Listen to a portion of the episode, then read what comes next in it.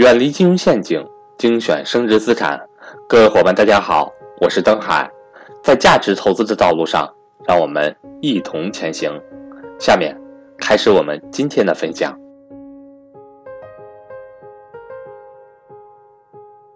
我上一期讲了，我最近正在看一本比较有意思的书啊，呃，是罗大伦写的中医祖传的那些东西。其实这本书呢，最吸引我的不是里面的一些通俗易懂的医学的知识，是里面的关于古代大医的这些人物传记。这些人物传记呢，深深的吸引了我。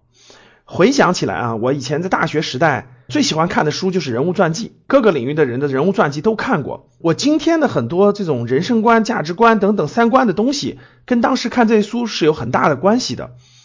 今天啊，看这本中国古代这些大医们的传记的时候，哎，其中有一些环节呢，还是最最吸引我的，就是他们面对各种选择的时候所表现出来的这种最深层次的东西。啊，举个例子啊，比如说前两天看那个古代的有一个这个名医啊，叫钱乙，就是这个六味地黄丸的这个发明人。他宋朝人哈，他已经成为了这个太医，就给皇帝看病的这个医生里边的一个副院长的级别了，地位还是比较高的。但是呢，他做到一定程度以后呢，他其实就辞职了。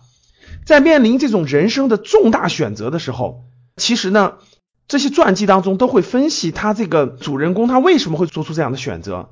他内心当中真正所重要的是什么啊？所以像钱乙这个案例当中呢，这个人物传记当中呢，就写了他的信念。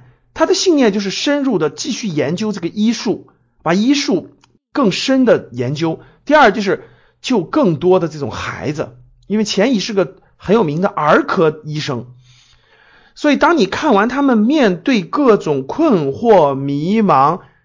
重大事项的时候所做出选择的时候，其实你就理解了他们最深层次的信念和价值观是什么，就会对你有所触动。哇，他是这样思考的。那如果我面临这样的困惑和问题的时候，我会怎么选择呢？他就会衡量，反向衡量我们每一个人的信念和价值观。所以，我最近在看一本投资相关的书，投资相关书里面呢也是提到了一点，说很多人最后会发现。投资最后比的是什么？比的是一个人的对这种商业洞察力的思考。你有没有这些商业洞察力？那这商业洞察力怎么提高呢？确实，并不是每个人都要像马云一样把所有的创业项目都做一遍，对吧？不可能的。但是有一个很好的方法，就是多看关于企业家的人物传记。因为当你看非常多的企业家的人物传记的时候，你就能通过他的这种企业家的一生艰辛的创业的历程。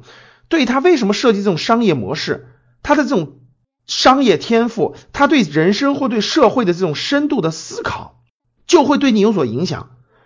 这些所有的，我们不管他是企业家的，还是咱们古代医生的，等等等等，我觉得各行各业的阅读人物传记越多，你的这种三观就能发生触动，就能发生对比。